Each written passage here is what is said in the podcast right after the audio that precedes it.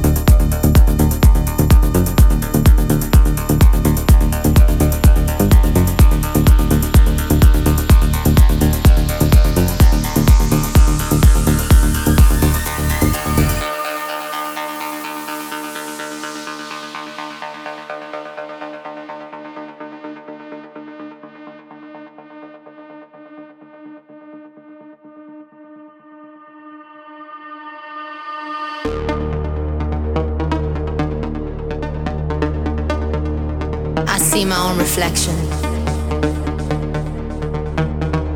craving for attention, longing for salvation in the middle of the night. As far as the eye can see, as long as the sea is deep, as long as my soul is free, I'm alive.